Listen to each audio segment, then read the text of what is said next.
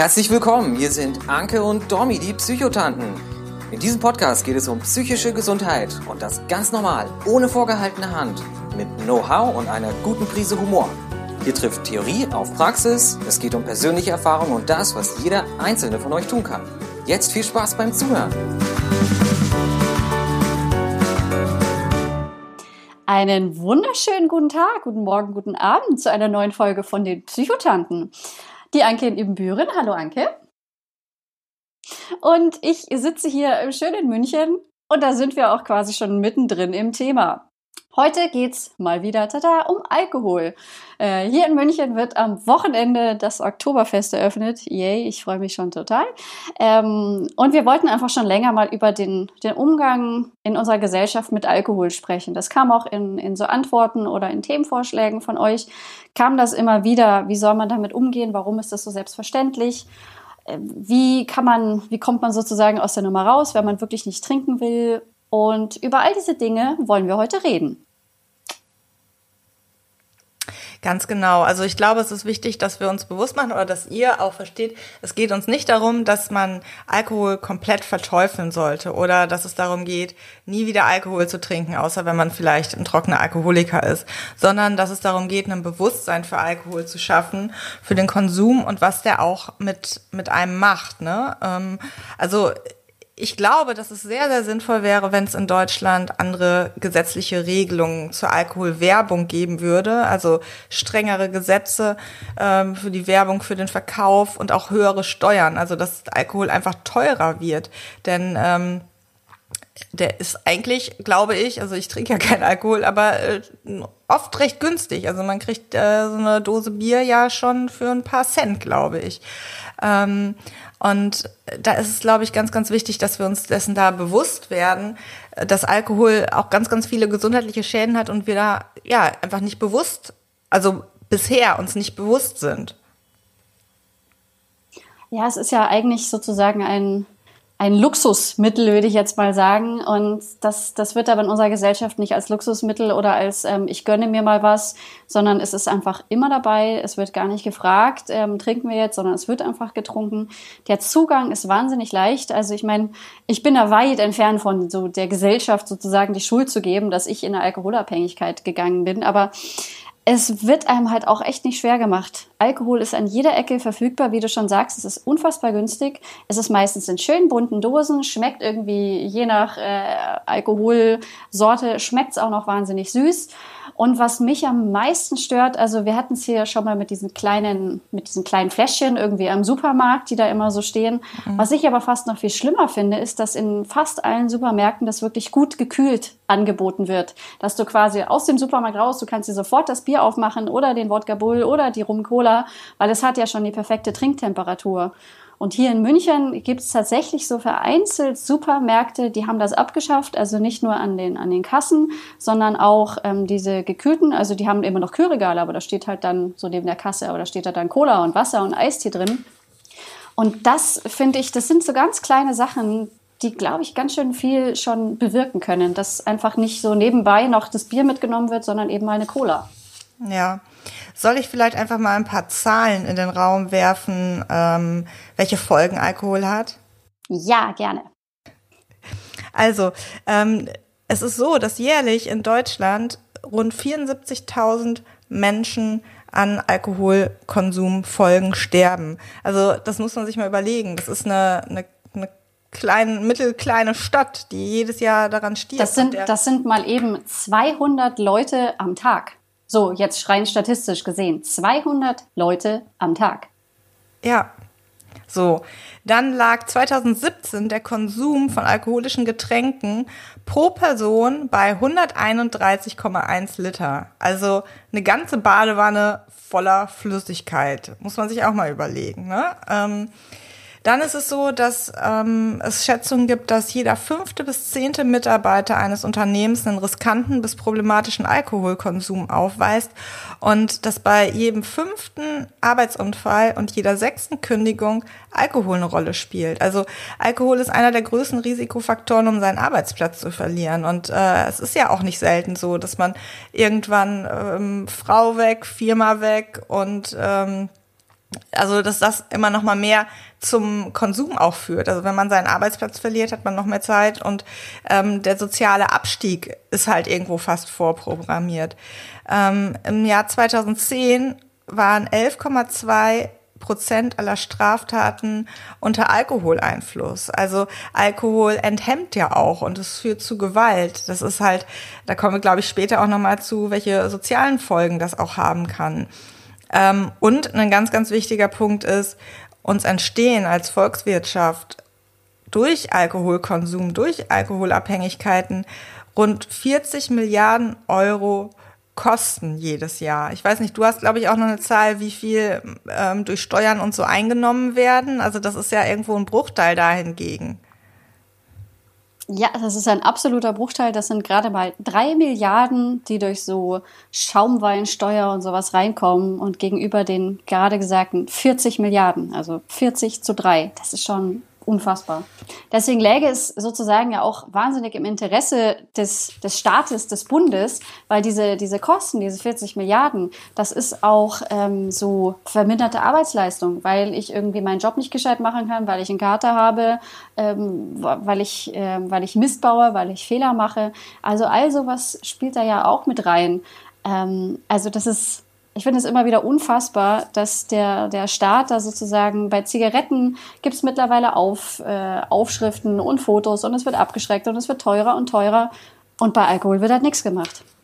Ja, also ich weiß tatsächlich nicht, ob ähm, ein höherer Preis dafür sorgen, dafür sorgen würde, dass wenig, wirklich weniger getrunken wird. In manchen Schichten wahrscheinlich schon. Also Jugendliche werden sich den dann Alkohol dann vielleicht nicht mehr so leisten können.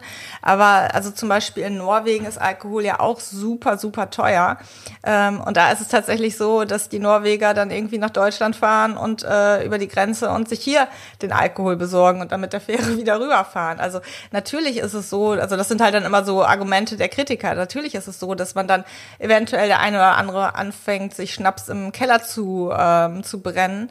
Aber ich glaube, für, für einen Großteil der Gesellschaft würde es schon einen Unterschied machen, ob das Bier jetzt einen Euro oder fünf Euro kostet. Also ähm, es wird einem nicht mehr ganz so leicht gemacht. Und ähm, ich weiß auch nicht, ob zum Beispiel die, die, der, der Preis der Zigaretten und die Bildchen auf den Zigaretten wirklich dazu führt, dass ähm, Raucher wirklich weniger rauchen, aber es schafft ein Bewusstsein und auch teilweise vielleicht ein anderes Gefühl.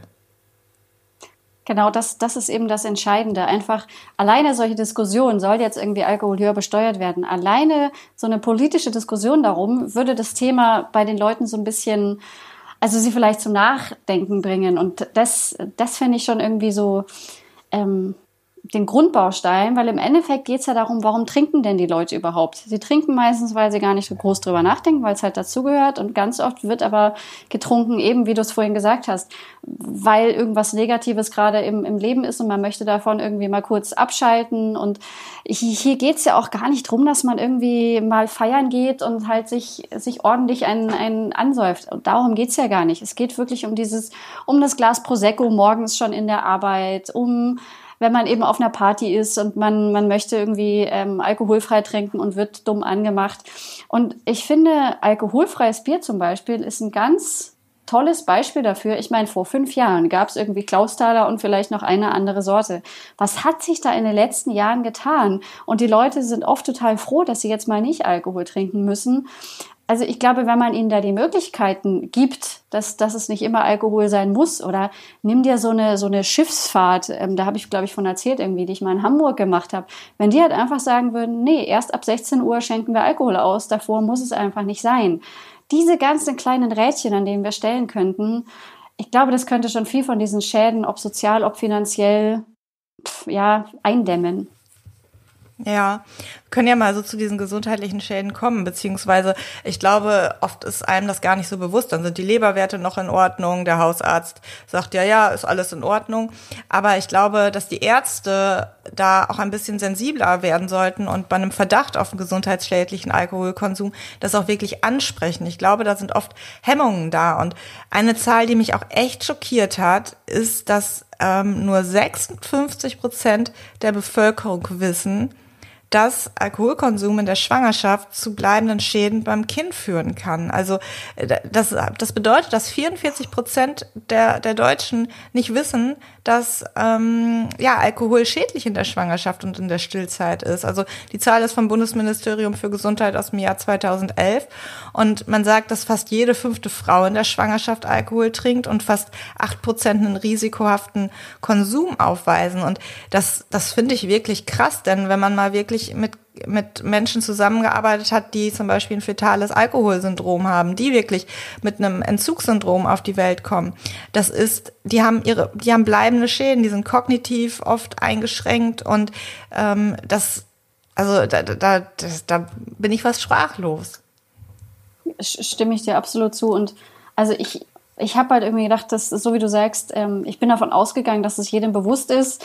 Äh, und dann hatte ich jetzt tatsächlich in meinem eigenen Umkreis äh, eine Freundin und die hat auch gesagt, na ja, aber irgendwie so dann so ein kleines Glas Wein geht schon wieder. Nein, geht es nicht und auch nicht, wenn du an einem, an einem Wein nippst. Es ist doch, muss doch mal möglich sein für neun Monate, um, um für, für diesen Menschen, der da im eigenen Körper heranwächst, jetzt nicht mehr für sich selber, sondern für diesen Menschen, einfach mal neun Monate nichts zu trinken. Da war ich wirklich fassungslos und da werde ich auch da werde ich ja. auch äh, ein bisschen ungemütlich, weil da verstehe ich einfach keinen Spaß.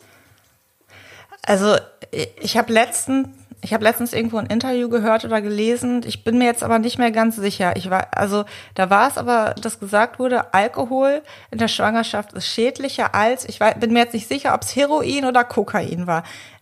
Heroin oder Kokain in der Schwangerschaft ist nicht so gefährlich wie Alkohol. Also das fand ich wirklich auch nochmal äh, bemerkenswert. Ähm, aber was ist denn ja? Dann ist man irgendwann, ähm, sagt man hat ein Alkoholproblem und möchte sich Hilfe suchen. Ich glaube, da ist es in der Gesellschaft auch so oder im Gesundheitssystem so, dass es ähm, hilfesuchenden Patienten echt schwer gemacht wird. Die müssen, um eine ambulante Therapie zu beginnen, müssen sie innerhalb von zehn Sitzungen trocken sein. Wenn man in die Klinik will, muss man vorher erstmal eine Zeit lang äh, in eine Selbsthilfegruppe gehen, ähm, so ein Motivationsschreiben machen. Also ich glaube, da wäre es auch gut, wenn die Beratungs- und Behandlungsmöglichkeiten einfach individualisierter gemacht werden, um ja für jeden Patienten so das Optimale zu finden. Der eine kann vielleicht nicht direkt drei Monate ähm, in die Reha und äh, für den wäre was Ambulantes vielleicht sinniger. Oder? Ich weiß nicht, wie du das erlebst. Ganz genau. Also ich meine, da habe ich ja auch in, in meiner Alkoholfolge sozusagen darüber geredet, dass ich das alles, glaube ich, nicht so toll hinbekommen hätte, wenn meine Therapeutin da nicht so ein bisschen Ausnahme Augen zu gemacht hätte. Ähm, weil, wie, wie wir es ja schon mal gesagt haben, man fängt da nicht einfach so an zu trinken. Und vor allem eine Alkoholabhängigkeit kommt meistens nicht alleine daher. Da steckt irgendwas anderes dahinter, was damit kompensiert werden muss oder wird. Und alleine da dieses, dieses Bewusstsein, wo ich ja wirklich froh bin, dass die Fachwelt langsam eine Alkoholabhängigkeit ähm, auch einfach als psychische Krankheit und ähm, nicht getrennt sieht sozusagen, sondern also es ist nicht hier, hier links sind die psychischen Krankheiten und hier rechts ist die Sucht, so war es lange ja. Und ich glaube, alleine, dass sich da das Bild ändert, werden hoffentlich, hoffentlich langfristig auch die Behandlungsmöglichkeiten, die Betroffene so haben, ein bisschen vielfältiger. Also das ist so meine Hoffnung. Ja, also das wäre wirklich wichtig. Ähm, Stichwort Alkohol im Straßenverkehr. Ähm, ich glaube, da denkt, denken auch immer noch viele, ja, ach so, äh, ein Bierchen, dann kann ich ja noch fahren. Also ich finde, da sollte es wirklich drum gehen, dass es da eine Null-Promille-Grenze gibt. Also bei Fahranfängern ist das ja, glaube ich, so, ne? Weil es entstehen so oft äh, Unfälle unter Alkoholeinfluss. Und da finde ich, sollte es wirklich so eine Punktnüchternheit geben. Also Punktnüchternheit bedeutet, dass man in, zu einem bestimmten Zeitpunkt nüchtern ist. Und das wirklich auf den Straßenverkehr bezogen. Wenn man im Straßenverkehr ist, dann ist man nüchtern. Und das bedeutet, dass man halt vorher kein Alkohol getrunken hat. Auch nicht, wenn es irgendwie zwei Stunden vorher war und man meint, dann ist es abgebaut. Also ähm, man, man wundert sich oft. Es gibt da ja, glaube ich, auch so Simulatoren, wo man mal nachfühlen kann, wie es ist, wenn man ähm, wirklich betrunken ist, wie viel Promille man hat, um mal mit klarem Kopf zu merken, wie verhindert, also wie verzögert die äh, Reaktionsfähigkeiten auch sind, ne? Ja, und alleine, ich meine, man stelle sich vor, man fährt Auto, hat davor halt jetzt ein Bier getrunken und baut dann Unfall und im schlimmsten Falle verunglückt jemand tödlich. man, man wird sich doch das Leben lang fragen, hätte ich vielleicht besser reagiert, wenn ich dieses eine dumme Bier nicht getrunken hätte? Also auch für sich selber, jetzt gar nicht nur für die anderen, weil man wird dann einfach eine Gefahr im Straßenverkehr. Und dass wir da immer noch drüber diskutieren müssen, finde ich einfach wirklich äh, unfassbar. Und da hatten wir es ja vorhin auch Beruf. Also auch äh, Lkw-Fahrer und sowas, da gibt's ja auch alle so viel Druck und sowas, mhm. wie viele Betroffene da dann irgendwie mit Alkohol am, am Steuer sitzen und so ein, so ein Lastwagen ist, ist ja ähm, quasi auch irgendwann ja. Waffe sozusagen. Wenn der da einschläft oder nicht mehr reagiert, dann kann das richtiger Schaden werden. Und das wäre so eine einfache Maßnahme, einfach zu sagen, nein, wer fährt, der, da hat, der hat nichts zu trinken. Punkt. Richtig. Also ich glaube, dass es wirklich auch darum geht, einmal so diese Schäden im, im Straßenverkehr ähm, einzu, einzudämmen. Ne? Also wenn man, wenn man den Alkoholkonsum reduzieren würde, es würde weniger Unfälle wahrscheinlich geben, es würde auch zu weniger Straftaten kommen. Also Sachbeschädigung, Vandalismus. Man hat einfach eine, eine niedrigere Hemmschwelle und auch, ich glaube, dass häusliche Gewalt weniger werden würde. Also weil Alkoholabhängigkeit oder starker Alkoholkonsum ähm, hat auch immer für Familien, also für die Angehörigen große Folgen. Also Gewalt, ne? Also es muss jetzt nicht immer nur unbedingt Gewalt gegen Frauen oder Kinder sein. Es gibt, denke ich, auch, auch Frauen, die alkoholkrank sind und äh, ihre Männer ähm, da gewalttätig werden. Aber es hat fürs Umfeld sehr, sehr erhebliche Auswirkungen. Ne? Also ähm, dann kommt es aber zum Beispiel also häufig zum Beispiel, wenn eine Frau ab, die Mutter abhängig ist, dann zur Vernachlässigung der Kinder und die haben nach später auch mit den Folgen zu kämpfen. Ne? Also äh, das ist nicht zu unterschätzen und führt halt auch zu diesen enormen Kosten, die irgendwo in der Gesellschaft auftreten. Äh, es geht dann natürlich, finde ich, jetzt nicht nur ums Geld, sondern auch um das Emotionale, um die Schäden, die die Psyche des einzelnen Individuums da hat. Und ähm, das darf man nicht unterschätzen. Ja, nicht umsonst gibt es ja auch gerade so Kinder von, von Betroffenen, die wirklich von vornherein sagen, mein Vater, meine Mutter war alkoholabhängig, ich fasse dieses Zeug nicht an, weil ich sehen kann, gesehen habe, was das genau. mit Menschen, mit Familien machen kann.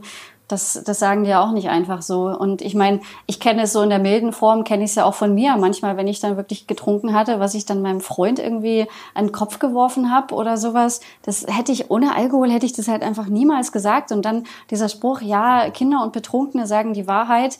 Nee, ähm, sie haben einfach eine verzerrte Wahrnehmung, dazu aber eine gesenkte Hemmschwelle. Und das in der Kombination kann ungünstig werden, sage ich jetzt mal. Aber so, jetzt kommt ja das Schöne an der ganzen Sache, weil wir alle hier, wir haben das ja so ein bisschen in der Hand. Ähm, wie gehen wir selber mit Alkohol um? Wie, wie gehen wir damit um, wenn jemand in unserem Umfeld einen problematischen Konsum, sage ich jetzt mal, hat? Und da bin ich ja auch ein gutes Beispiel für, alleine weil ich das eben so thematisiere und ein Bewusstsein schaffe, merke ich, dass mein Umfeld auch anders trinkt, jetzt nicht irgendwie komplett aufhört, aber einfach bewusster trinkt. Und das ist ja, das ist das Ziel.